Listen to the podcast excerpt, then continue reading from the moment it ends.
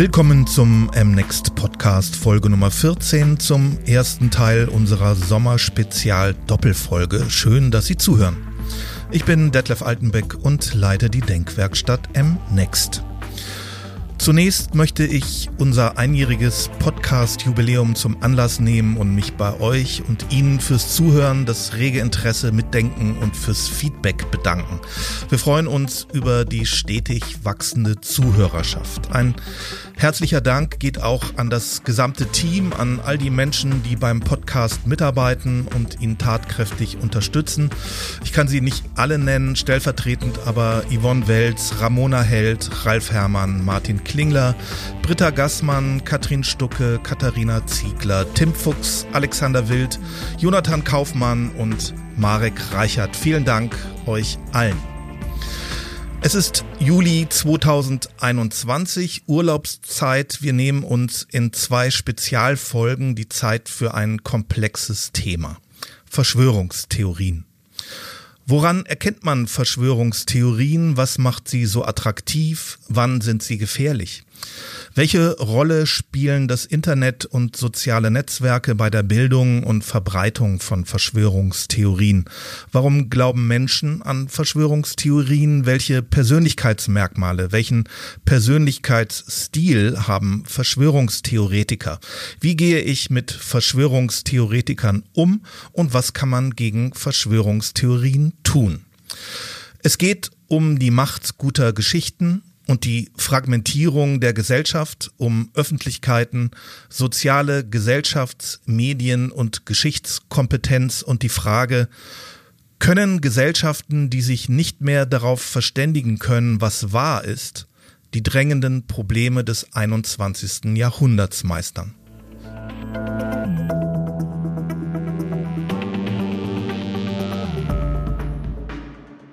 Im heutigen ersten Teil spreche ich mit Michael Butter, Professor für amerikanische Literatur und Kulturgeschichte an der Universität Tübingen. Er leitet ein vom Europäischen Forschungsrat gefördertes Projekt zum Zusammenhang von Populismus und Verschwörungstheorien und ist in den Medien regelmäßig als Experte zum Thema präsent.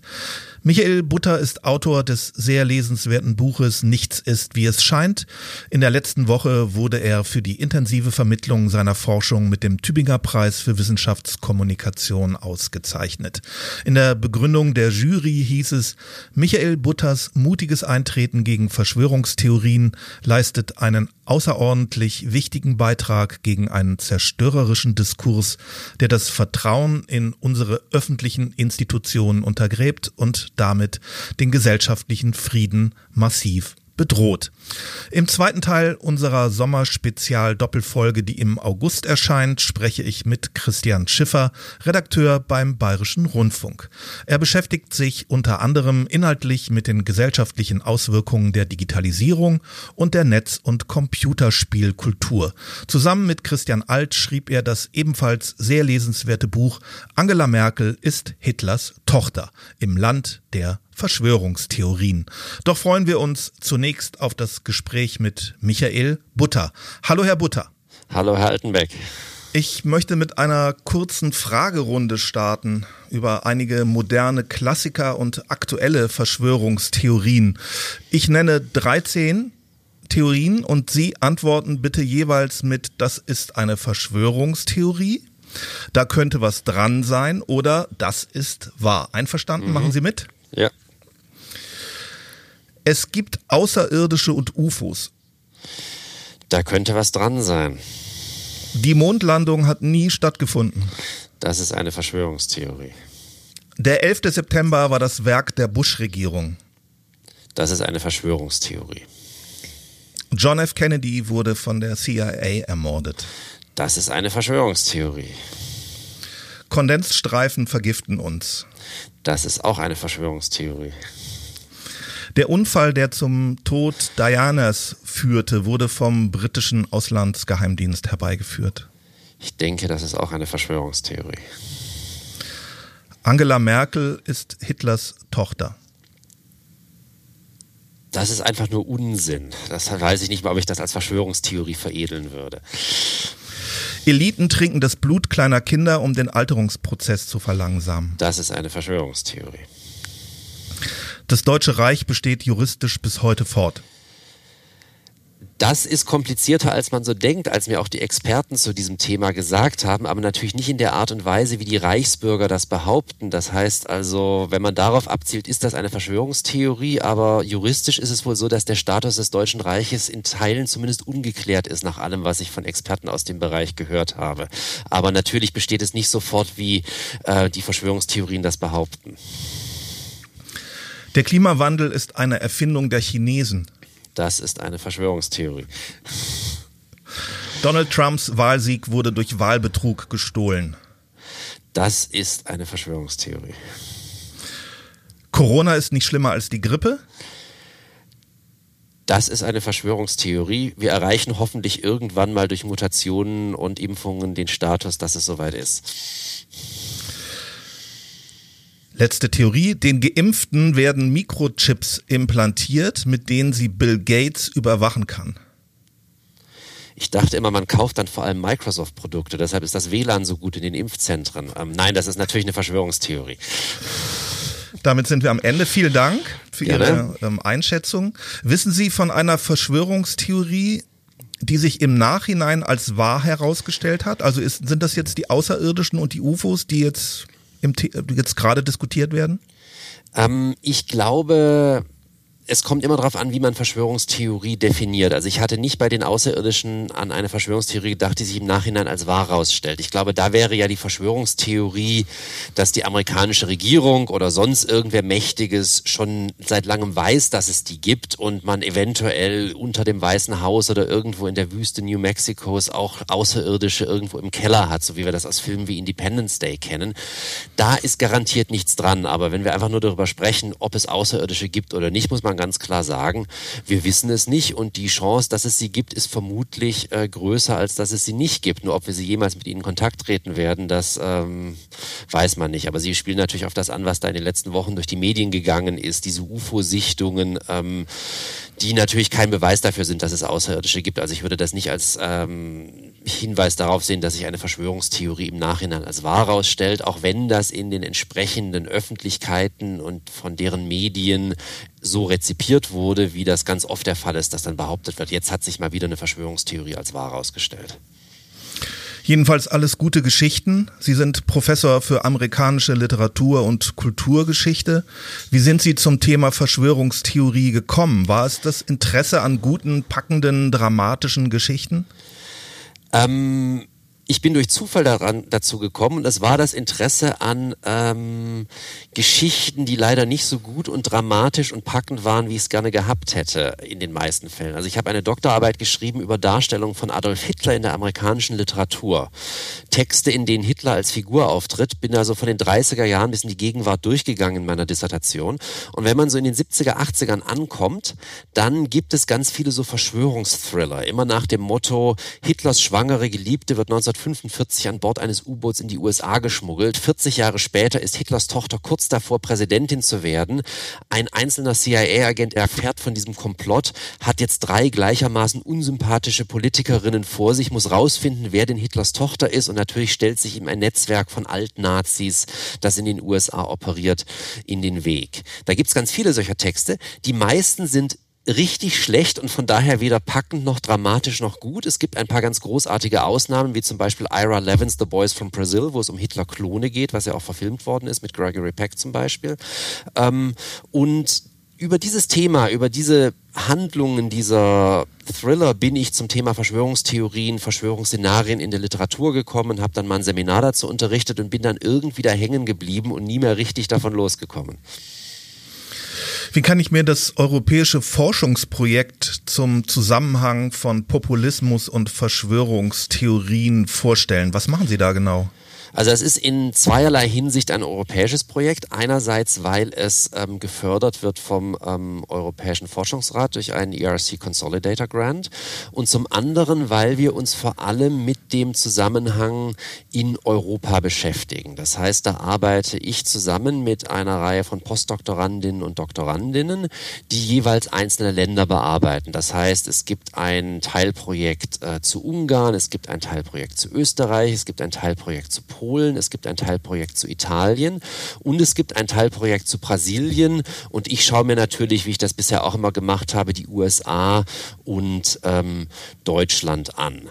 Und was wir machen, ist, dass wir versuchen herauszufinden, wie wichtig in verschiedenen Ländern Verschwörungstheorien für bestimmte populistische Bewegungen und Parteien sind, wie sich das im Verlauf der Zeit verändert hat, wie sich das verändert, wenn die an die Macht kommen, wenn die in Koalitionen regieren, wenn die alleine regieren, wie da auch regionale Unterschiede mit reinspielen, die zum Beispiel die Akzeptanz von Verschwörungstheorien betreffen. Und einerseits arbeiten wir im Grunde den historischen Diskurs dieser Parteien auf, andererseits werden die Projektmitarbeiterinnen auch ab nächstem Jahr, wenn dann die Wahlen anstehen in diesen Ländern, Präsidentschaftswahlen oder Parlamentswahlen, auch ethnografisch arbeiten. Das heißt, die werden dann sechs Monate ähm, im Land sein, werden da auf Wahlveranstaltungen gehen, werden ansonsten Interviews durchführen, um so eine Lücke zu schließen, die äh, in der Forschung bisher besteht. Denn meistens schaut man sich eigentlich immer nur den Diskurs von oben an, also wie verwenden populistische Führungsfiguren äh, Verschwörungstheorien. Und wir wollen eben auch die anderen Ebenen in den Blick kriegen, die mittlere politische Ebene von irgendwelchen Funktionären auf Kreisebene, aber natürlich auch die von einfachen Wählerinnen und Wählern. Und dadurch eine weitere Lücke der Verschwörungstheorieforschung schließen, nämlich, ähm, dass wir eigentlich sehr wenig über die Menschen wissen, die an Verschwörungstheorien glauben, weil man an die oft nicht so gut rankommt und eben auch mit denen ins Gespräch kommen. Warum glauben die das? Was macht das für die? Haben diese Theorien eher ein Spaltungs- und Konfliktpotenzial in manchen Bewegungen? Schweißen die die Bewegungen eher zusammen? Das sind so unter anderem die Fragen, auf die wir da Antworten suchen. Wie ist Ihre Einschätzung zu Donald Trump? Wird er noch drei Jahre lang diese Verschwörungstheorie des Wahlbetrugs aufrechterhalten können? Ich glaube, er wird die noch sehr lange aufrechterhalten können. Es ist sehr schwer vorherzusagen, was mit ihm persönlich geschehen wird. Er hat garantiert, das merkt man ja, Ambitionen nochmal anzutreten zur Wahl 2024. Es gibt da natürlich so gewisse Unwägbarkeiten, wie zum Beispiel die Frage, inwiefern die Justiz ihm ähm, in New York und in anderen Orten ähm, auf die Pelle rücken wird und das eventuell verhindern könnte. Was aber ganz, ganz klar ist, ist, dass selbst wenn Donald Trump äh, persönlich nicht nochmal antreten kann, aus welchen Gründen auch immer, dass der Trumpismus, also das Modell Trump, weiterleben wird. Das wird ja jetzt schon fleißig kopiert von republikanischen Senatoren wie Ted Cruz oder Josh Hawley, die begriffen haben, dass man diese Trump-Koalition, wie ich sie in Anlehnung, Anlehnung an die berühmte Obama-Koalition nennen würde, ähm, wieder kann. Dass man nämlich einerseits traditionelle republikanische Stammwähler hat, denen es um niedrige Steuern geht, um möglichst wenig Eingriffe des Staates und die im Grunde im polarisierten politischen System der USA für jeden republikanischen Kandidaten stimmen und gleichzeitig eben auch ähm, die Gruppen anzapft, die empfänglich sind für populistisch verschwörungstheoretische Rhetorik, wie Trump das 2016 meisterhaft gemacht hat, sodass es ihm in den entscheidenden Staaten den knappen Vorteil gebracht hat, der ihm letztendlich zum Wahlsieg verholfen, verholfen hat. Aber es ist ein Rätsel für mich, dass die gesamte Republikanische Partei in den USA Donald Trump folgt, nicht ausschert, zumindest nicht in der Öffentlichkeit das ausspricht und auch ein Großteil der amerikanischen Bevölkerung dem folgt. Also es gibt ja, Sie korrigieren mich, so gar keine Beweise und es hält sich hartnäckig, was ja das ganze demokratische System in Amerika gefährden kann. Natürlich, wenn wir in die USA schauen, und da müssen wir ja nicht nur auf den 6. Januar und den Sturm auf das Kapitol schauen, sondern auf die gesamte Gemengelage momentan, sehen wir wirklich, wie problematisch Verschwörungstheorien für die Demokratie werden können, wenn bestimmte weitere Faktoren dazukommen. Wir sorgen uns ja viel um Verschwörungstheorien in Deutschland, das ist aber lange nicht auf dem Niveau wie in den USA. Ähm, wir haben halt in den USA ein politisches System, wo die Parteien an sich eigentlich relativ schwach sind, wo es keine Landeslisten gibt, wo also quasi nicht Parteien Parteifunktionäre darüber entscheiden, wer in welchem Wahlkreis denn antritt, sondern wo das im Grunde immer von unten kommt, so eine Grassroots-Bewegung. Und an der Basis ist halt Donald Trump sehr beliebt. Hinzu kommt, dass über Jahrzehnte von beiden Parteien die allermeisten Wahlbezirke so zugeschnitten wurden, dass eigentlich völlig klar ist, wer die Wahl gewinnt, welche Partei. Das heißt, es geht gar nicht darum, ob am Wahltag die Demokraten oder die Republikaner gewinnen. In den allermeisten Fällen steht das schon vorher fest. Und entscheidend ist daher, dass man während der Vorwahlen, wo es um die Kandidatur für die Partei geht, sich, die, äh, sich durchsetzt. Und da haben wir seit Jahren auf beiden Seiten allerdings die Tendenz, dass sich eigentlich die immer, immer die radikaleren Kandidatinnen und Kandidaten durchsetzen. Und gerade bei denen ist Donald Trump sehr beliebt. Und das heißt, dass dann in Washington im Repräsentantenhaus Haus Leute sitzen, die absolut auf Trump-Linie sind und die von ihm gestützt worden sind, weil er ihre Gegner teilweise auch zu Fall gebracht hat und die sich deshalb offen nicht gegen ihn stellen. Das erklärt auch, weshalb zum Beispiel im ähm, Repräsentantenhaus, wo es ja um die einzelnen Wahlbezirke geht, die Unterstützung für ihn noch mal größer ist als im Senat. Senatoren vertreten den gesamten Staat, werden vom gesamten Staat gewählt, müssen sich deshalb oft auch ähm, gemäßigter geben, moderater geben, weil halt in vielen Staaten es doch nicht ganz so eindeutig ist, ob die Demokraten oder die Republikaner dominieren, müssen deshalb auch Konzessionen machen an die andere Seite, während also bei den Wahlbezirken für den Kongress die Sache meistens viel eindeutiger ist und deshalb die Leute ähm, radikaler sind. Die republikanische Parteiführung hat nach der Wahl versucht, sich von Trump abzusetzen, so ein bisschen vorsichtig, langsam. Mitch McConnell, der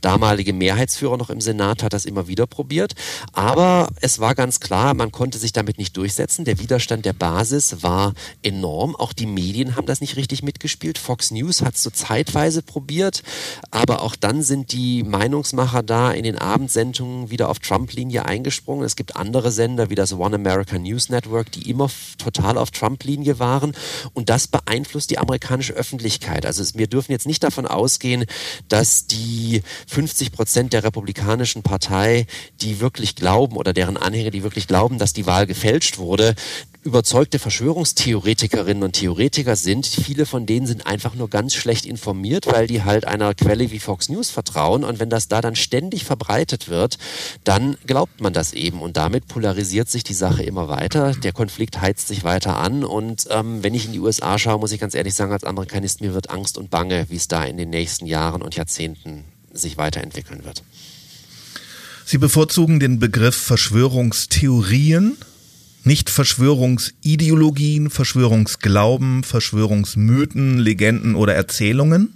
Warum?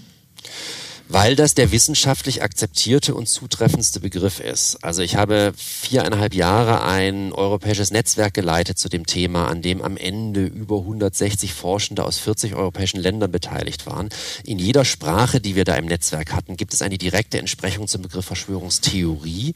Nur im deutschsprachigen Raum wird überhaupt eine Debatte geführt über den Begriff. Und diese Debatte wird auch nicht geführt wirklich in der Wissenschaft. Es gibt zwei, drei Wissenschaftler, die ich kenne, die den Begriff ablehnen ablehnen. Aber ansonsten ist das eher so eine Debatte aus der Öffentlichkeit, die teilweise auch aus aktivistischen Kreisen kommt, von Stiftungen kommt. Ich kann die Beweggründe manchmal nachvollziehen, die beruhen aber vor allem auf einem Missverständnis des Begriffes Theorie. Also wir haben in Deutschland so ein bisschen die Ansicht, dass Theorien so was Edles sind, was Nobles sind, einen Wahrheitsanspruch haben. Und dem ist nicht so. Wenn man die analytische Philosophie fragt, diejenigen, die es mit den Definitionen am allergenauesten nehmen, dann sagen die, naja, Theorien sind Versuche, Wissen über die Welt zu gewinnen, auf der Grundlage Grundlage von miteinander verknüpften Annahmen. Sätze sagen die Philosophen dazu. Und die Grundannahmen der Verschwörungstheorie kann man ganz gut bestimmen. Nichts ist, wie es scheint, nichts geschieht durch Zufall, alles ist miteinander verbunden.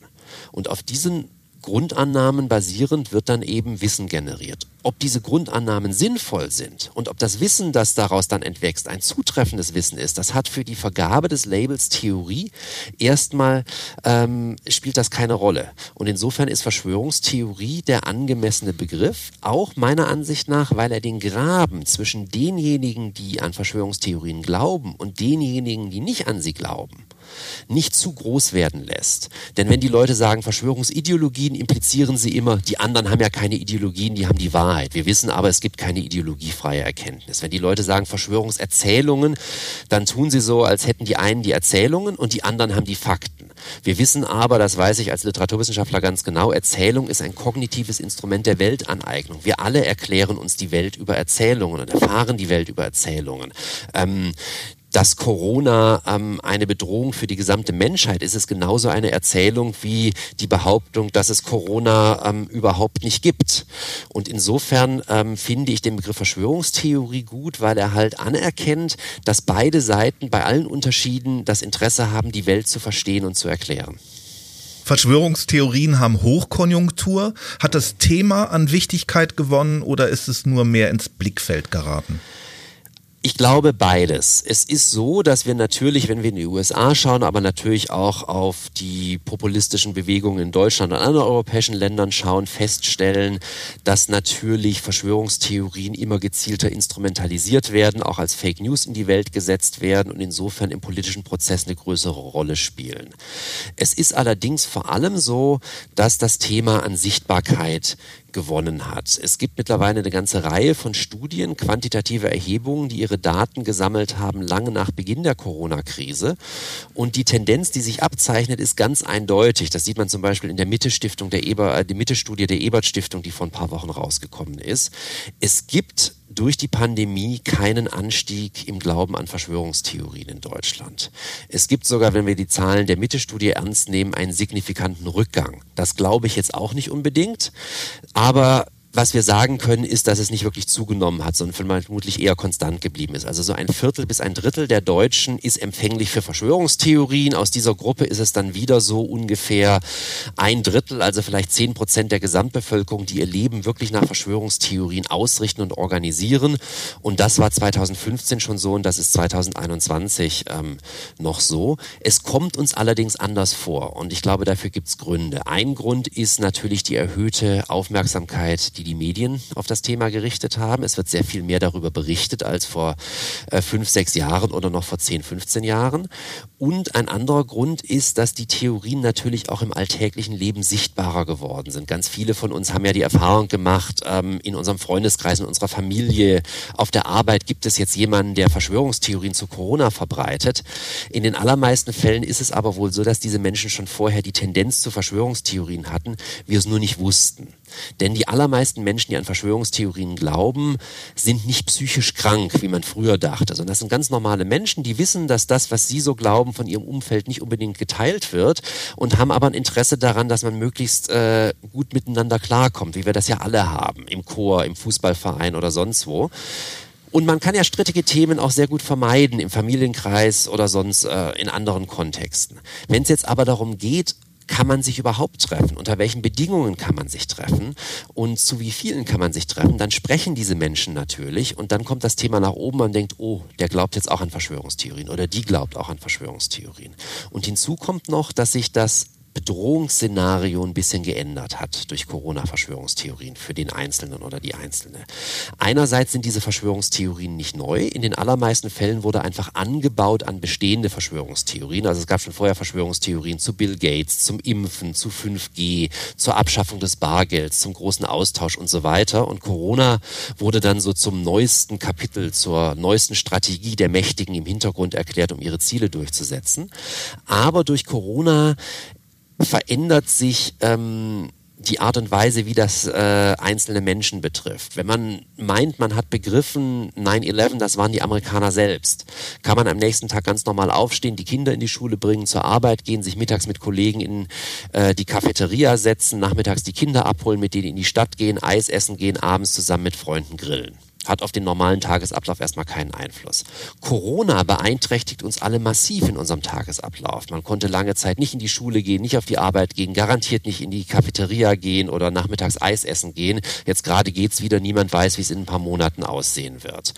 Und wenn man dann zu der Überzeugung gelangt ist, das ist alles Lug und Trug und das Virus gibt's gar nicht oder das ist komplett ungefährlich, dann hat man natürlich das Gefühl, ich selbst bin jetzt Ziel der Verschwörung geworden. Meine eigenen Rechte werden von den Verschwörern angegriffen und beeinträchtigen mich im Alltag und das emotionalisiert die Menschen und es mobilisiert sie und dann sprechen sie auch mehr darüber und deshalb haben wir den Eindruck, es hat so massiv zugenommen. Aber die Zahlen sprechen, es gibt eine Reihe von Studien mittlerweile eine eindeutige Sprache, es hat nicht zugenommen. Also weniger gibt es den Zusammenhang Verschwörungstheorien, Hochkonjunktur und Krisenzeiten, aber das Erstarken populistischer Bewegungen, hat das eventuell damit zu tun?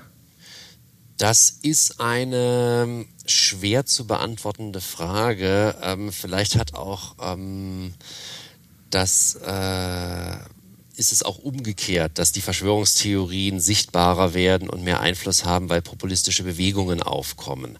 Es ist so, dass ähm, der Zusammenhang zwischen Populismus und Verschwörungstheorien ein recht komplexer ist. Das heißt, ähm, der sich auch unterscheidet von Land zu Land. In der westlichen Welt, in Deutschland, in den USA ist es in der Regel so, dass wenn diese Gruppen, also diese Bewegungen, diese populistischen Bewegungen eine gewisse Größe erreichen, dann Verschwörungstheoretikerinnen immer in der Minderzahl sind, meistens in einer signifikanten Minderzahl. Also bei den Anhängern Trumps im Wahlkampf war das so ein Drittel, bei der AfD ist es auch ungefähr so ein Drittel der Menschen, die an Verschwörungstheorien glauben, mit einiger Überzeugung. Ähm, natürlich gibt es dann so kleinere populistische Bewegungen, das 9-11 Truth Movement oder die Querdenkenbewegung, wo Verschwörungstheorien absolut zentral sind. Aber ab einer gewissen Größe sind Verschwörungstheorien eine spezifische Erklärung für etwas, was diese Bewegungen auch anders erklären können. Nämlich, warum die Eliten gegen die Interessen des Volkes handeln. Weil im Populismus geht es ja immer um diesen Gegensatz von Volk und Elite. Und den kann man halt, und das kann man auf unterschiedliche Arten erklären. Ähm, man kann sagen, die Eliten ähm, kümmern sich nicht um die Belange des Volkes, weil sie einfach abgehoben sind. Die haben keine Ahnung, was das Volk braucht. Stichwort ähm, Jens Spahns Äußerung zu Hartz IV vor ein paar Jahren, wo er gesagt hat, Hartz IV bedeutet keine Armut. Da haben die Leute nicht gesagt, der ist Teil einer Verschwörung, sondern die haben gesagt, der versteht einfach die Welt nicht, der sitzt da in seiner Berliner Blase und weiß nicht, wie das Leben an anderen Orten für Leute ist, die nicht so ein gutes Einkommen haben. Oder man unterstellt den Eliten, dass sie sich persönlich bereichern wollen, dass sie also gar nicht einem großen Plan folgen, sondern jeder nur schaut, wie er selbst am meisten Geld scheffeln kann, dass sie korrupt sind. Und die Verschwörungstheorie kommt dann dazu als eine besondere Erklärung und sagt, nee, nee, Moment mal, die sind nicht abgehoben, die sind nicht korrupt, sondern die folgen einfach einem perfiden Plan, der unseren Interessen zuwiderläuft. Und das Spannende ist jetzt, dass normalerweise in einer Praxis des Protestes diese Unterschiede verschwimmen. Das heißt, man kann alle 14 Tage in Dresden auf der Straße skandieren, Merkel muss weg. Und die einen sind der Überzeugung, Angela Merkel Merkel ist nur unfähig, die anderen glauben, der Frau geht es darum, möglichst viel Geld zu scheffeln und wieder andere glauben, sie ist Teil einer großen Weltverschwörung. Das macht aber für den Protest erstmal keinen Unterschied. Insofern sind Verschwörungstheorien ein wichtiges, aber kein absolut notwendiges Element des populistischen Diskurses und werden von populistischen Führungsfiguren dann oft auch so bedient, dass man es nämlich bei Anspielungen belässt, bei Hinweisen, von denen man sich auch immer wieder distanzieren kann. Trump war ein Meister da drin, Alice Weidel macht das ganz ähnlich immer wieder. Ganz anders sieht es aus in Osteuropa, wo es weiterhin völlig normal ist, an Verschwörungstheorien zu glauben. Also 95 Prozent der Anhänger von Fidesz zum Beispiel glauben, dass alles Schlimme, das in Ungarn passiert, auf George Soros, den amerikanischen Milliardär Milliardär zurückgeht. Und entsprechend werden da Verschwörungstheorien ganz anders bedient. Die waren immer normal, sind nicht stigmatisiert worden im Verlauf des 20. Jahrhunderts wie in der westlichen Welt und werden ganz offen artikuliert, sind aber eben auch nicht nur ein Merkmal der populistischen Parteien, sondern im Grunde aller politischen Parteien. Sie können so nach Österreich schauen, das hat fast so ein bisschen so einen Zwischenstatus mittlerweile, wenn man sieht, was die ÖVP da teilweise erzählt hat im Kontext der Ibiza-Affäre oder jetzt ähm, als es um die Ermittlungen gegen manche Minister ging. Ähm, da merkt man, dass also auch da im bürgerlichen Lager Verschwörungstheorien weiter verbreitet sind als zum Beispiel ähm, in der deutschen Politik.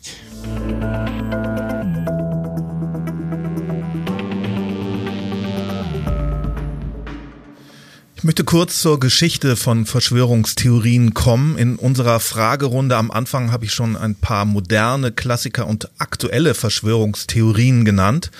Seit wann gibt es eigentlich Verschwörungstheorien? Erzählen Sie uns doch bitte etwas über den Ursprung und die Geschichte der Verschwörungstheorien über alte Klassiker. Also die Forschung ging zunächst mal davon aus, dass Verschwörungstheorien eine anthropologische Konstante sind, also immer in allen Zeiten und überall vorkommen. Mittlerweile glauben wir das nicht mehr, sondern die meisten Wissenschaftlerinnen, und ich gehöre da dazu, würden sagen, moderne Verschwörungstheorien finden wir im Grunde ab der frühen Neuzeit, so ab dem Zeitalter der Religionskriege im frühen 16. Jahrhundert, wo immer der jeweils anderen Seite unterstellt wird, mit dem Antichristen im Bunde zu sein. In der Antike, im Griechenland oder in Rom haben wir äh, Vorläufer, die dem schon recht nahe kommen. Wir haben über das gesamte Mittelalter hinweg so Versatzstücke von Verschwörungstheorien, insbesondere antisemitisch aufgeladen, aber so richtige Verschwörungstheorien im Grunde erst ab der frühen Neuzeit. Und von da an bis weit in die ähm, zweite Hälfte des 20. Jahrhunderts hinein ist es in der gesamten westlichen Welt völlig normal, an diese Verschwörungstheorien zu glauben. Man denkt, dass die Welt eine Abfolge großer Komplotte ist und insofern geht es nicht darum herauszufinden, ist die Verschwörungstheorie wahr oder nicht, sondern welche Verschwörungstheorie ist denn wahr? Wer ist denn gerade dabei, sich zu verschwören? Und insofern gibt es da ganz viele Klassiker. Es gibt natürlich dann in der frühen Neuzeit erstmal die Idee, dass es große Hexenverschwörungen gäbe, die vom Teufel gelenkt werden. Viele, auch wenn sie sich mit den USA nicht so gut auskennen, kennen vielleicht das Datum 1692 und den Ort Salem in Massachusetts, wo es die großen Hexenprozesse gab, wo man eine gigantische Hexenverschwörung Verschwörung meinte entdeckt zu haben mit Hunderten von Mitgliedern. Im Zeitalter der Französischen Revolution kommen dann die ersten Verschwörungstheorien auf, die ähm, bis heute fortdauern zu den Illuminaten oder zu den Freimaurern, dass die diese Revolution verursacht haben und dann danach alle weiteren Revolutionen des 19. Jahrhunderts verursacht hätten. Es gibt dann Verschwörungstheorien im Verlauf des 19. Jahrhunderts über Sozialisten, über Kommunisten, über Katholiken und schließlich auch dann über Jüdinnen und Juden, die dann im 20. Jahrhundert vollends zur dominanten Zielscheibe in europäischen und nordamerikanischen Verschwörungstheorien werden mit den fürchterlichen Konsequenzen, die das dann eben gerade in Deutschland angenommen hat, wo dann ja eine Verschwörungstheorie, die von der jüdisch-bolschewistischen Weltverschwörung für zwölf Jahre zur offiziellen Staatsideologie erhoben wurde. Der Geheimbund der Illuminaten lenkt immer noch die Geschicke der Welt. Man sieht das bei Prominenten während ihrer öffentlichen Auftritte, wenn sie mit ihren Händen Pyramiden oder eine Raute formen, beispielsweise bei Beyoncé und Angela Merkel. Wie stehen Sie dazu? Also ich glaube nicht, dass da irgendwas dran ist, aber es ist ähm, ein schönes Beispiel dafür, wie Verschwörungstheorien fortdauern können, weil den Illuminaten dann ja auch unterstellt wird, sie hätten sich mit den Kommunisten oder den Juden verbündet zum Beispiel. Man sieht an dem Beispiel der Illuminaten auch, wie die Popkultur wichtig werden kann für das Fortleben von Verschwörungstheorien. Es ist so, dass die ähm, Illuminaten-Verschwörungstheorie eigentlich mal verschwunden war, bis sie dann wiederbelebt wurde von einer englischen äh, Autorin von historischen Romanen, Helen Nesta Webster, in den 20er Jahren des 20. Jahrhunderts und die dann auch die erste ist, die da die Kommunisten und die Juden mit an Bord bringt und dann auch gar nicht so wichtig ist, bis auf äh, manche Zirkel, bis in die 60er, 70er Jahre hinein. Und was dann passiert ist, dass zwei Playboy-Autoren, Robert Wilson und äh, Robert Shear, ähm, einen äh, Roman schreiben, in dem sie all die Leserbriefe verwurschten, die beim Playboy-Magazin angekommen sind über viele Jahre hinweg und in denen die Leserinnen und Leser ihre persönlichen Verschwörungstheorien ausgebreitet haben. Und die basteln jetzt aus diesen verschiedenen Theorien ein großes Gemengelage, an, äh, eine riesen Superverschwörung, an deren Spitze die Illuminaten stehen und erfinden ganz viel Zeug, das seitdem einen Einlass gefunden hat in äh, ernst gemeinte Verschwörungstheorien, zum Beispiel die angebliche Verbindung der Illuminaten zur Zahl 23, stammt aus diesem Roman. Die hat also historisch nichts mit den Illuminaten zu tun, die haben die sich ausgedacht als Witz und seitdem wird das dann immer weiter fortgeschrieben. was man auch sehr schön sieht an diesem Beispiel, das Sie erwähnt haben, mit dieser Raute, die da Angela Merkel oder ähm, Beyoncé angeblich zeigen, ist dieses Oszillieren der verschwörungstheoretischen Argumentation zwischen tiefen Interpretationen. Es ist nicht so, wie es scheint und dem Auffinden der Zeichen für die Verschwörung an der Oberfläche. Wenn man einmal begriffen hat, was da wirklich vor sich geht, dann sieht man die Dinge überall, sei es in der Handbewegung ähm, einer Politikerin oder den Gesten eines Popstars oder der Architektur des Flughafens von Denver, der angeblich, da kann man sich tolle YouTube-Videos dazu anschauen, auch von den Illuminaten gebaut wurde. Sie zitieren in Ihrem Buch den Historiker Dieter Groth mit den Worten, Verschwörungstheorien liefern Erklärungen dafür, warum guten Menschen böse Dinge zustoßen.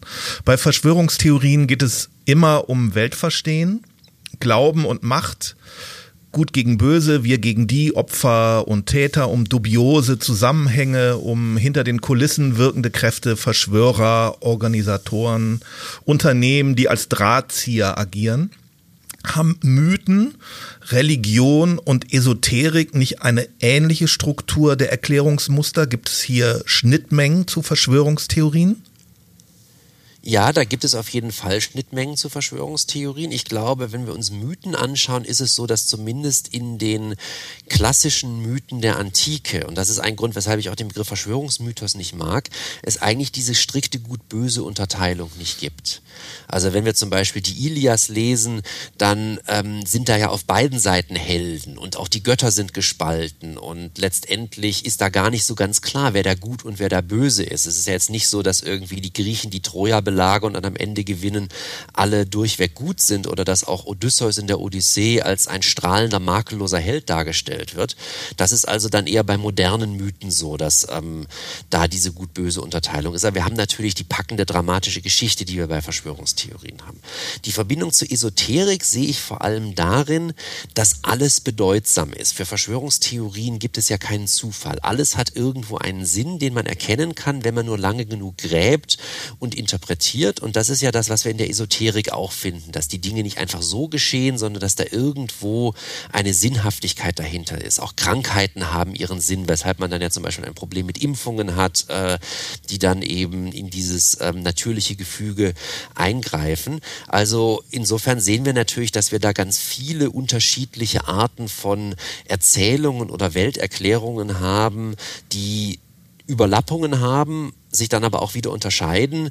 Und die Verschwörungstheorie steht mit all diesen Dingen so ein bisschen in Verbindung, aber unterscheidet sich dann letztendlich natürlich auch von ihnen. Und ist Religion eine Verschwörungstheorie? Per se kann man das nicht so sagen. Es ist so, dass der Zusammenhang zwischen Verschwörungstheorie und Religion ein hochkomplexer ist. Da kann man, glaube ich, drei verschiedene Dimensionen identifizieren. Also zum einen gibt es da die ganz klassische Verschwörungstheorie als Religion beziehungsweise als Religionsersatz. Das ist die These von Karl Popper von kurz nach dem Zweiten Weltkrieg in die offene Gesellschaft und ihre Feinde, wo Popper sagt, naja, Verschwörungstheorien sind eine Antwort auf die Entzauberung der Welt, auf den Prozess der Säkularisierung. Man glaubt nicht mehr an den göttlichen Heilsplan, dass Gott alles geplant hat und sich äh, Geschichte minutiös nach seinem Willen entwickelt.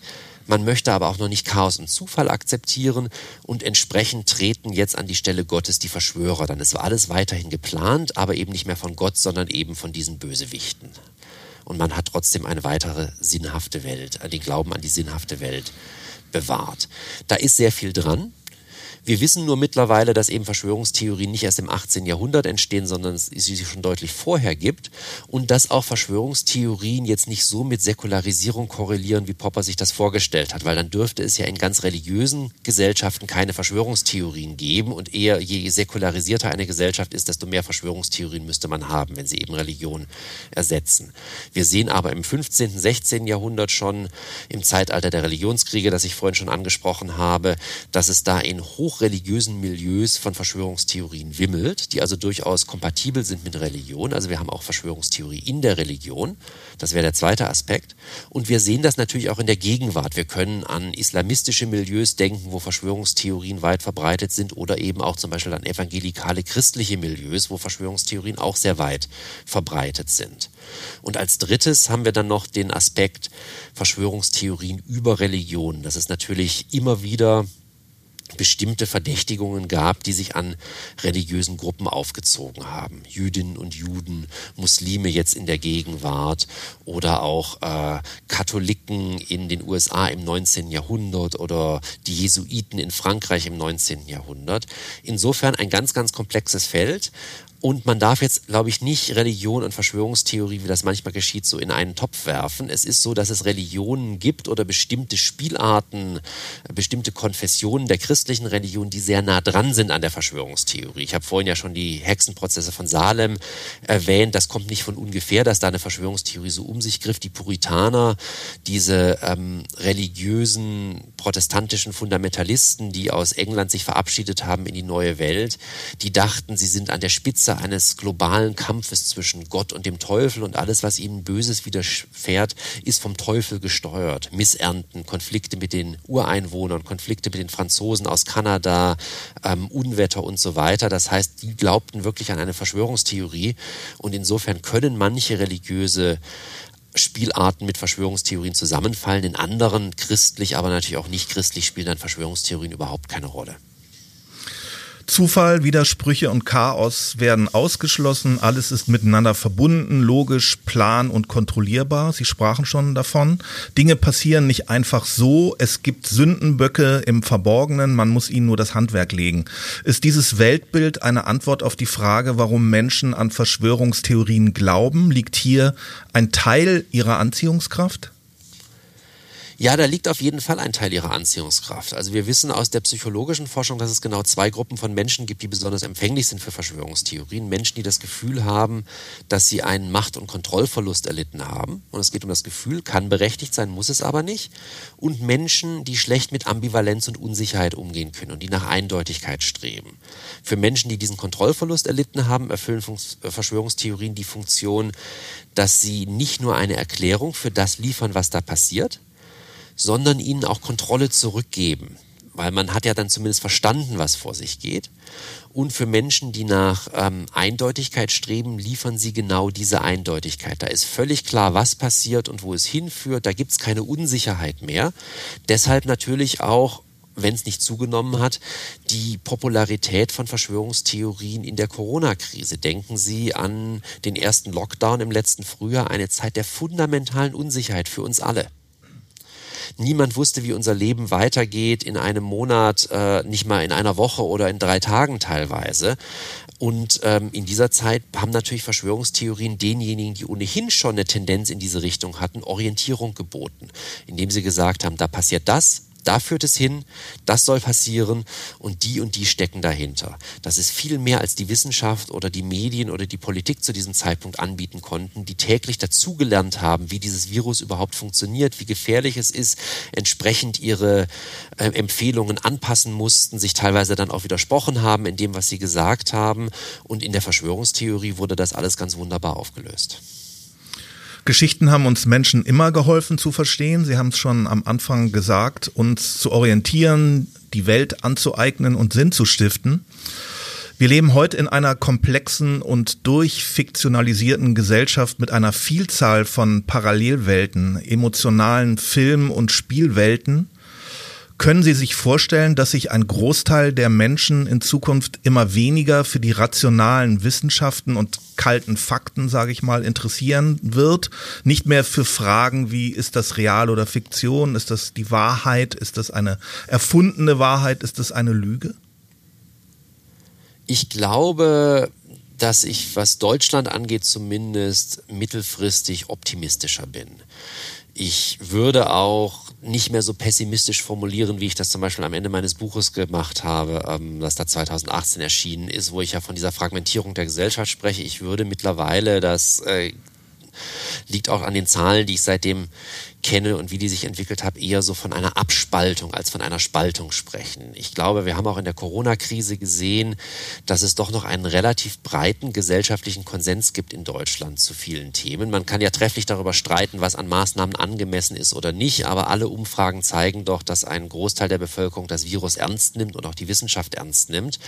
Und insofern haben wir das mit einer immer noch zu großen Gruppe von irgendwie vielleicht 15 Prozent der Bevölkerung zu tun, die sich in so eine Parallelwelt verabschiedet hat. Aber im Vergleich zu anderen Ländern ist das doch ähm, eine noch relativ kleine Gruppe. Gleichzeitig ist die Sensibilität für dieses Thema Fragmentierung, Fake News, Wahrheit und Fiktion, Verschwörungstheorie so gestiegen in den letzten Jahren und es gibt so viele Maßnahmen, die da jetzt ergriffen werden, diskutiert werden, um dem vorzubeugen, sei es also in Schulen, sei es in der Erwachsenenbildung, sei es sonst wo, ähm, dass ich eigentlich was Deutschland angeht, relativ optimistisch bin, was die nächsten Jahre äh, angeht. Das liegt auch daran, dass ja die Zahl der Menschen, die an Verschwörungstheorien glauben, nicht ähm, zugenommen hat in den letzten Jahren. Und wenn sie durch Corona nicht zunimmt, durch was soll sie denn dann eigentlich zunehmen? Das kann man sich ja kaum vorstellen, was da noch passieren sollte. Und ich bin eher der Überzeugung, dass wir in 15 Jahren, wenn dann diese Maßnahmen alle mal gegriffen haben, weniger Menschen haben, die daran glauben. Da bin ich wirklich optimistisch. Allerdings wenn ich so nach links und rechts schaue, also nach Osteuropa, wo Verschwörungstheorien gang und gäbe sind und integraler Bestandteil des politischen Diskurses nicht nur der populistischen Parteien, und in ein Land wie die USA schaue, wo ähm, eine Partei sich mittlerweile, wir haben ja schon darüber gesprochen, den Verschwörungstheorien voll und ganz verschrieben hat, ähm, dann bin ich deutlich besorgter, weil natürlich Deutschland ja auch keine Insel ist, die völlig unabhängig ist von all diesen Ländern und ich mir vorstellen kann, dass es unfassbar schwierig werden wird, in den nächsten Jahren international da die wirklich wichtigen Themen anzugehen. Fakt ist ja, es gibt Täuschungen der Öffentlichkeit, reale Verschwörungen, beispielsweise die Verschwörung gegen Cäsar, die Lügen zur Begründung des Zweiten Irakkriegs, russische Desinformationen zur Destabilisierung anderer Länder, Morde gegen Kreml, Kritiker oder den VW-Dieselbetrug. Viele wurden aufgedeckt, vielleicht sehen wir aber auch nur die Spitze des Eisbergs. Ähm, ist eine Verschwörungstheorie eventuell eine noch nicht aufgedeckte Verschwörung? Das kann man natürlich so pauschal nicht ausschließen. Ich habe mich in den letzten Monaten noch immer wieder mal mit zwei analytischen Philosophen unterhalten, die gesagt haben, ja, so ähm, pauschal, wie du das formulierst, würden wir das nicht sehen. Und dann sage ich, ja, das verstehe ich aus eurer Perspektive. Es ist allerdings so, dass ähm, ich es für sehr unwahrscheinlich halte, dass sich eine der prominenteren Verschwörungstheorien als wahr herausstellen sollte. Und zwar, weil diese Verschwörungstheorien halt dem Zufall eigentlich keinerlei Platz lassen. Und wir wissen eben, der Zufall spielt halt doch eine Rolle. Es passiert immer irgendwas, was niemand vorhergesehen hat. Was hatten wir schon bei der Ermordung Cäsars? Was ist das Ziel, die Staatsform der Republik zu bewahren? Was passiert? Es gibt Bürgerkrieg und am Ende des Bürgerkriegs macht sich Octavian zum Kaiser und die Republik ist für immer Geschichte und die Periode des Kaiserreiches beginnt. Das heißt, man erreicht das eine Ziel, aber verfehlt das andere. Und das ist, glaube ich, ganz typisch für reale Verschwörungen, dass da auch immer irgendwie irgendwas passiert, was nicht vorhergesehen war und was nicht geplant wurde. Und insofern ähm, kann ich mir durchaus vorstellen, dass es Verschwörungen gibt, von denen wir nichts wissen, aber dass es wirklich so eine große Verschwörung gibt, die die Geschicke der Welt bestimmt seit langer Zeit oder das in der Vergangenheit getan hat und von der wir nichts mitkriegen, das halte ich für ausgeschlossen.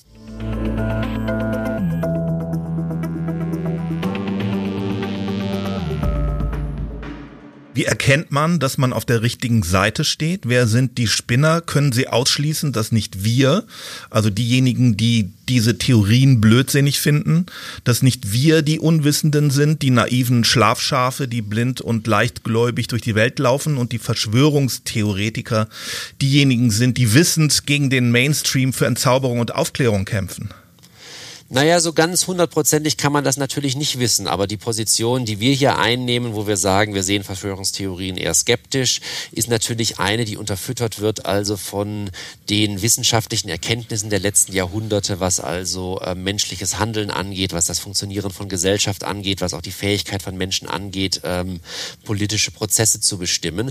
Es kann sein, dass in 100 Jahren hier jemand einen Podcast aufnimmt, äh, wo er dann sagt, ähm, und diese Irren damals damals dachten, es gibt keine großen Verschwörungen. Da gab es eine Zeit lang dieses immer Gerede von Verschwörungstheorien, so wie es ja in der Vergangenheit auch mal war. Nur dass es da den Begriff Verschwörungstheorie noch nicht gab, so aber die Leute eben darüber geredet haben, welche Verschwörung ist denn wahr und nicht, gibt es überhaupt solche großen Verschwörungen. Das ist nicht auszuschließen, aber wenn man sich auf dem Boden der Erkenntnisse der modernen Sozialwissenschaften und eben auch Naturwissenschaften bewegt, ähm, der letzten 200 Jahre, dann ist es doch sehr unwahrscheinlich, dass ähm, die Verschwörungstheoretikerinnen Recht haben und wir Unrecht haben. Wie viel Prozent der deutschen Bevölkerung, sagten Sie, glauben oder sind den Verschwörungstheorien zugänglich? Ja, das ist so ganz schwer zu sagen, weil sich das je nach Studie unterscheidet. Ähm, ich sage mal so maximal ein Drittel und ähm, vermutlich eher so ein Viertel, wenn man verschiedene Studien gegeneinander aufrichtet. Wobei man dann auch wieder unterscheiden muss, und das ist ein Problem dieser Studien, ähm, da werden einem Aussagen vorgelegt und dann soll man zustimmen oder eher zustimmen. Wenn man sich zuschaut, wo voll und ganz Zustimmung ist, dann sind wir eher so bei 10 Prozent. Und wenn man dann so eher Zustimmung hat, dann wird es schon problematisch, weil man dann nicht weiß, sagen die Leute, ich stimme da jetzt mal eher zu, weil ich noch nie drüber nachgedacht habe, aber ähm, nicht naiv erscheinen möchte, stimmen sie eher zu, weil sie vielleicht äh, unter diesen Fragen, und die sind manchmal nicht so gut formuliert, sowas wie Lobbyismus verstehen oder sowas. Also ich würde sagen, wir haben so bei einem Viertel bis einem Drittel der Deutschen eine Tendenz in diese Richtung. Und wir haben dann so ein Zehntel der Deutschen, die wirklich an Verschwörungstheorien glauben. Und das sind Menschen, die dann eher alternativen Kommunikationskanälen und alternativen Fakten folgen?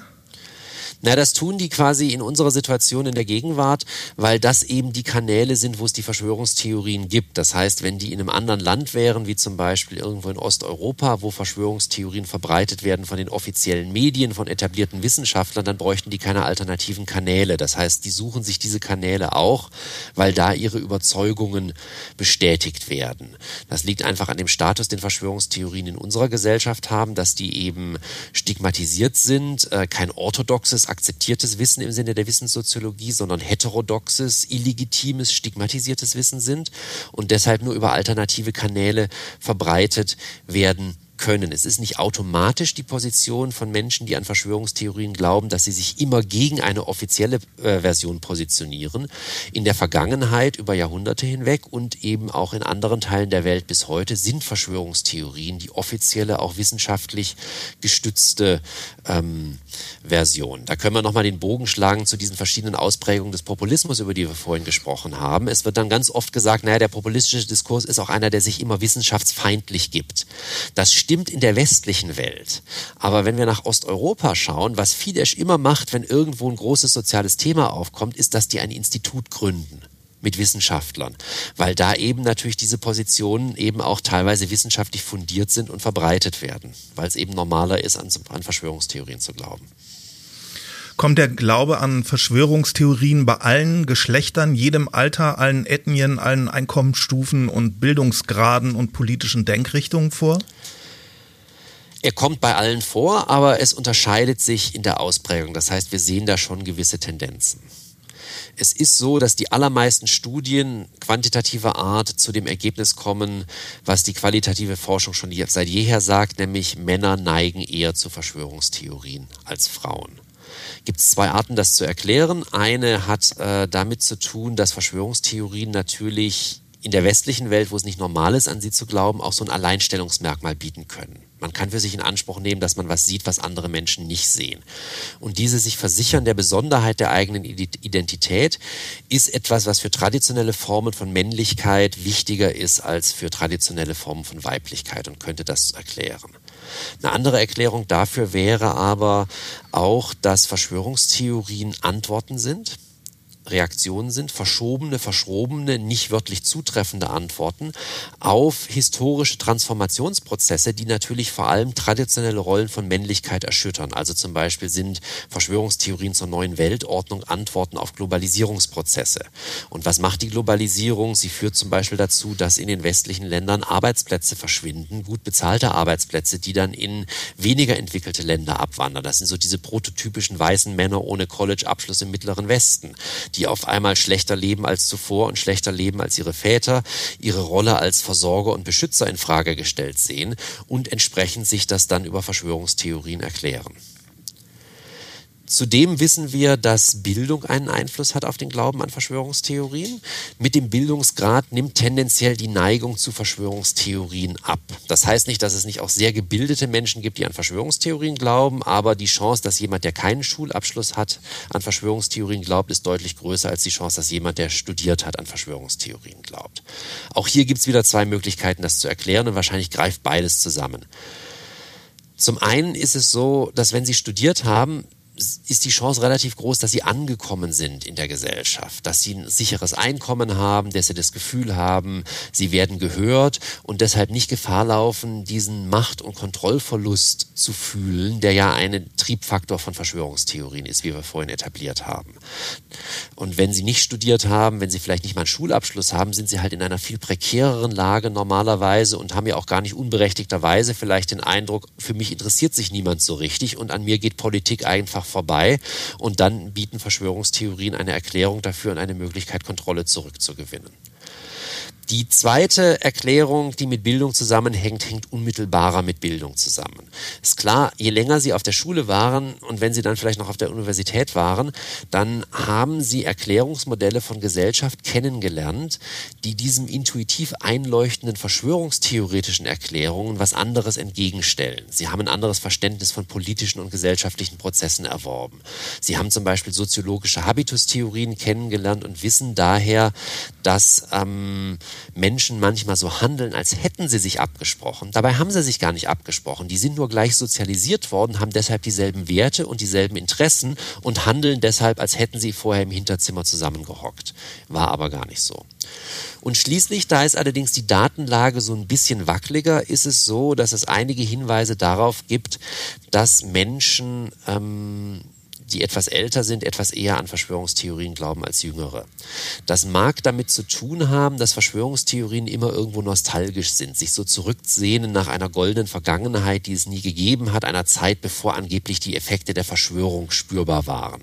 Und so eine Nostalgie, das wäre auch so ein Anknüpfungspunkt zum Populismus nochmal, verspürt man halt dann vielleicht nicht so sehr mit 15 oder 25 und eher mit 45 oder 65. Hinzu kommt, und da ist die Datenlage fester, dass ältere Menschen, weil sie nicht mit dem Internet aufgewachsen sind, eher auf Verschwörungstheorien im Internet reinfallen, als das Jüngere tun. Da gibt es eine Reihe von Studien, die das, ähm, die das nachweisen. Sie haben jetzt noch nach den Ethnien gefragt. Da ist es so, dass wir keine Unterschiede festmachen können, die wirklich jetzt irgendwie mit Ethnizität zu tun hätten, also kulturell bedingt sind. Ähm, und da, das wäre ja dann auch ganz schnell irgendwie so ein rassistischer Blödsinn, in den man da reinkommt. Aber man kann natürlich sagen, dass es halt ethnische Gruppen gibt, die vielleicht benachteiligter sind als andere und deshalb etwas mehr zu Verschwörungstheorien neigen. Zum Beispiel wissen wir aus den allerersten quantitativen Erhebungen zu Verschwörungstheorien in den USA, die von einem Psychologen namens Ted Goertzel in den 90er Jahren durchgeführt wurden, dass da oftmals ähm, Afroamerikaner empfänglicher für Verschwörungstheorien waren als weiße Amerikaner. Ist ja historisch leicht zu erklären, viel prekärere Lebensumstände, viel mehr Gängelung und Unterdrückung und Repression durch den Staat, auch die Erfahrung historischer Verschwörungen wie das Tuskegee-Syphilis-Experiment spielt da hinein. Wenn wir jetzt in die Gegenwart gehen, sind diese Unterschiede verschwunden. Das heißt also, die Anhängerschaft von Donald Trump glaubt genauso an Verschwörungstheorien wie Afroamerikaner. Die haben halt auch das Gefühl, mittlerweile, dass ihnen die Fälle davon schwimmen, dass sie nicht mehr gehört werden. Jetzt könnte man ja sagen, naja, die paar Menschen oder okay, so ein Blödsinn, die spinnen halt oder soll doch jeder glauben, was er will. Wann sind Verschwörungstheorien Ihrer Meinung nach gefährlich? Also ich glaube, man darf auf keinen Fall sagen, diese Menschen spinnen, weil ähm, es eben doch ein relativ signifikanter Teil der Bevölkerung ist. Also selbst wenn wir in Deutschland sagen, es sind nur diese zehn Prozent, die das wirklich fest glauben, wir können ja nicht über ein Zehntel der Bevölkerung sagen, die spinnen einfach, so ist das halt. Ähm, dann verliert ja die Kategorie auch von irgendwie klinischer ähm, Geisteskrankheit oder sonst was irgendwie jede Trennschärfe. Ähm, sondern wie gesagt, man muss nach anderen Faktoren suchen, warum die Leute das glauben. Und dass sie das glauben, muss nicht immer gefährlich sein. Beileibe nicht jede Verschwörungstheorie ist gefährlich und garantiert nicht jeder oder jede, die an Verschwörungstheorien glaubt, ist gefährlich. Aber es gibt schon Verschwörungstheorien, wo es problematisch wird. Generell kann man, glaube ich, so drei Bereiche identifizieren, wo sie gefährlich sein können. Zum einen können Verschwörungstheorien ein Katalysator für Radikalisierung sein und zu Gewaltausübung führen. Das ist ja auch fast logisch. Wenn Sie zu dem Schluss kommen, dass es da ein großes Komplott gibt, dessen Effekte vor Ihrer eigenen Haustür spürbar sind und dass Sie als einer von wenigen durchschaut haben, dann können Sie sich berechtigt, eventuell sogar verpflichtet fühlen, zur Waffe zu greifen, um in diesen Kampf einzugreifen. Und dann wird es problematisch, denn wenn Leute das wirklich machen, werden Menschen verletzt oder Menschen sterben. Das haben wir bei Anders Anders Breivik gesehen vor zehn Jahren, das haben wir in Christchurch in Neuseeland gesehen, das haben wir in Halle in Deutschland gesehen vor ähm, ja, anderthalb Jahren, etwas mehr sogar mittlerweile schon. Zweitens können medizinische Verschwörungstheorien gefährlich werden, weil man dadurch sich und andere gefährden kann wenn man etabliertes medizinisches Wissen leugnet und als Teil eines Komplottes abtut. Also wer zum Beispiel glaubt, das Coronavirus ist harmlos oder existiert überhaupt nicht, wird Abstands- und Hygieneregeln vielleicht nicht nur nicht einhalten, weil er oder sie die für unnötig hält, sondern bewusst verletzen als Form von zivilem Ungehorsam, um gegen die Repression des Staates zu äh, protestieren. Und dann läuft man natürlich Gefahr, dass man das Virus weiterträgt und sich dann irgendjemand ansteckt, der einen schweren Verlauf hat und eventuell sogar stirbt. Es gibt erste Studien von Wirtschaftswissenschaftlern, die meinen nachweisen zu können, dass die Corona-Demonstrationen des letzten Herbstes das Pandemiegeschehen entsprechend angefacht haben. Und drittens können Verschwörungstheorien natürlich zu einer Gefahr für die Demokratie werden. Wenn man das Vertrauen in, demokratische Institutionen und Prozesse verliert, wie zum Beispiel freie Wahlen und zu der Überzeugung kommt, dass diese Wahlen gefälscht wurden, dann wird es natürlich ganz, ganz problematisch in dem Moment, wo das eine gewisse kritische Masse erreicht. Und im Grunde brauchen Sie sich nur den 6. Januar diesen Jahres in den USA anzuschauen, den Sturm auf das Kapitol, da kommen diese drei Faktoren zusammen. Menschen, die aufgrund ihres Glaubens an eine Verschwörungstheorie, nämlich dass die Wahl gestohlen wurde, bereit sind, zur Waffe zu greifen, die keine Abstands- und Hygieneregeln einhalten und die ähm, das Vertrauen in die amerikanische Demokratie komplett verloren haben und den Kongress stürmen, um einen demokratischen Prozess, nämlich die Zertifizierung des Wahlergebnisses durch die beiden äh, Kammern des Kongresses zu verhindern. Das Schlusskapitel Ihres Buches fragt, was kann man gegen Verschwörungstheorien tun? Ich zitiere, wenn Gesellschaften sich nicht mehr darauf verständigen können, was wahr ist, können sie auch die drängenden Probleme des 21. Jahrhunderts nicht meistern. Sie schreiben, dass Menschen mit Erkenntnissen der modernen Sozial- und Kulturwissenschaften und der Psychologie weniger zu Verschwörungstheorien neigen und wünschen sich, dass Schulen und Universitäten eine entsprechende soziale Gesellschaftskompetenz, Medienkompetenz und Geschichtskompetenz vermitteln. Wie denken Sie hier? Ähm, ich glaube nach wie vor, dass das sehr, sehr wichtig ist. Ich glaube, dass Bildung ein ganz entscheidender Faktor ist im Vorgehen gegen Verschwörungstheorien, auch weil wir aus einer Reihe von Studien wissen, dass das sogenannte Pre-Bunking, also im Vorhinein aufklären, viel erfolgreicher ist als das sogenannte Debunking, also wenn jemand schon mit Verschwörungstheorien in Berührung gekommen ist oder eventuell sogar fest an sie glaubt, die dann zu widerlegen. Und ich glaube, dass ganz, ganz wichtig ist, dass ähm, diese Fähigkeiten vermittelt werden. Wer eben versteht, wie historische Verschwörungen abgelaufen sind, wo die auch ihre Grenzen hatten, der neigt vielleicht weniger dazu, in der Gegenwart überall die große Verschwörung zu sehen. Wer versteht, wie politische Prozesse funktionieren, wie kleinteilig das manchmal ist, wie schwierig es ist, Kompromisse zu finden, wie viele Interessen damit reinspielen, der wird vielleicht auch weniger glauben, dass ähm, da eine große Verschwörung im Hintergrund Hintergrund alles bestimmt. Und wer versteht, dass äh, der Blog einer Privatperson oder ein Tweet oder ein Facebook-Eintrag eben nicht zu vergleichen sind mit äh, einer Nachricht, die von seriösen Medien verbreitet wird, der läuft vielleicht auch weniger Gefahr, verschwörungstheoretische und andere Falschmeldungen weiter zu verbreiten.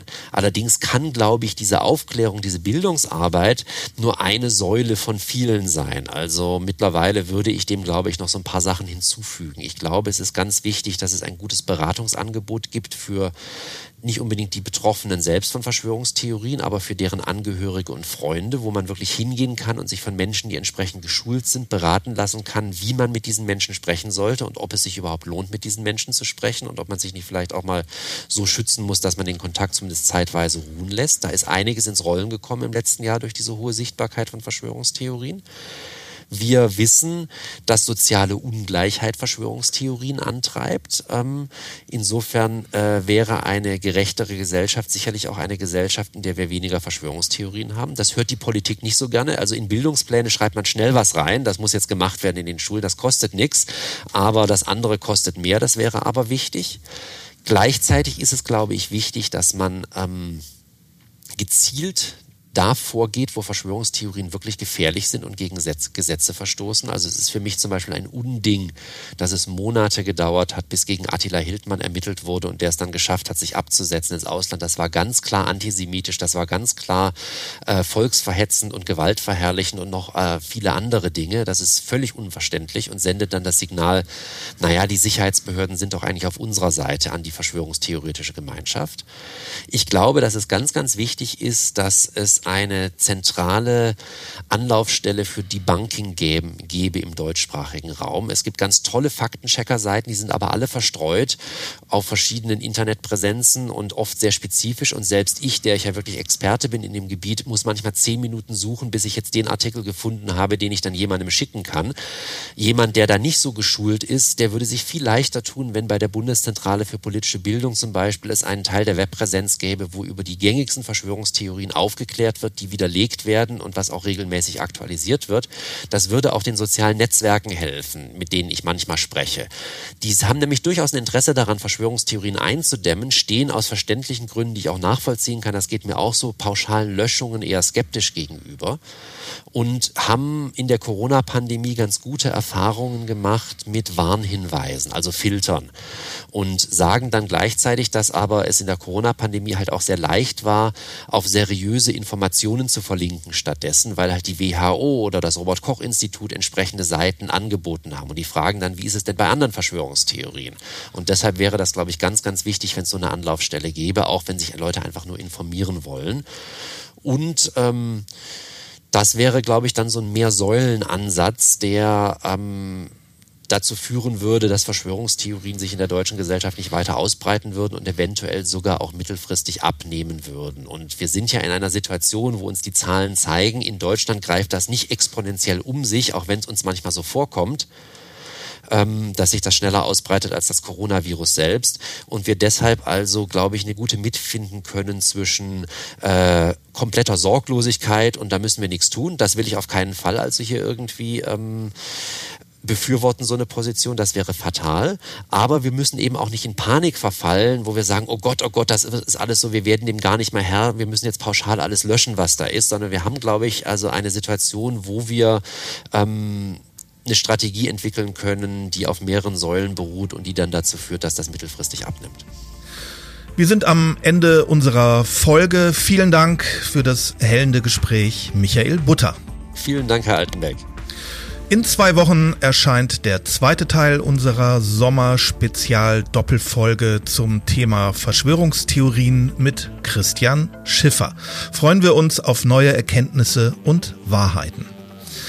Wenn Ihnen die Sendung gefallen hat, dann abonnieren Sie unseren Podcast in den üblichen Apps und empfehlen Sie uns weiter. Wir freuen uns auf Kritik, Anregungen und Kommentare auf allen bekannten Kanälen oder direkt unter mnext.marbit.com. Danke fürs Zuhören.